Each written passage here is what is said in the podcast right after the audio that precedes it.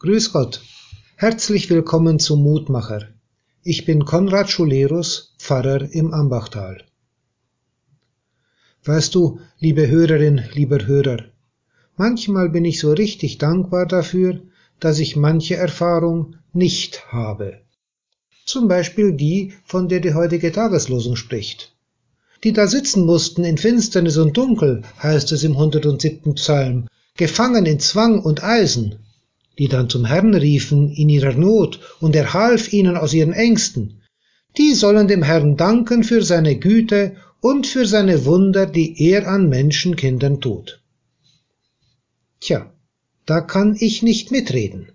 Ich musste nie gefangen sitzen in Finsternis und Dunkel und schon gar nicht in Zwang und Eisen.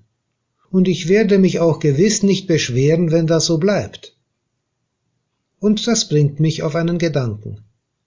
Normalerweise danken wir Gott für Rettung aus der Not, so wie der Psalme sagt. Normalerweise danken wir für Befahrung in Gefahr, für Kraft in schweren Zeiten, für Hilfe bei Problemen. Normalerweise danken wir Gott für all das Gute, das er an uns Menschenkindern tut, Wunder eingeschlossen.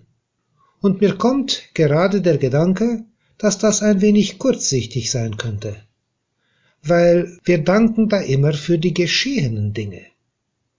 Es gibt aber auch die anderen Dinge, die nicht geschehen sind. Eingangs habe ich gesagt, dass ich manchmal dankbar bin für Erfahrungen, die ich nicht machen musste. Diese Erfahrungen fehlen mir, weil Gott sie mir erspart hat. Wir haben nämlich Gott zu danken auch für all die Dinge, die nicht geschehen sind, weil seine Güte und Gnade eben uns davor bewahrt hat. Wir übersehen diese Dinge leicht. Sie sind ja nicht passiert. Es ist nichts geschehen. Es könnte aber sein, dass da eine ganze Menge nicht passiert ist und dass wir da eine ganze Menge übersehen, wo wir bewahrt worden sind. Ich will beten. Vater im Himmel, ich danke dir für all die Sorgen, die ich mir nicht machen musste.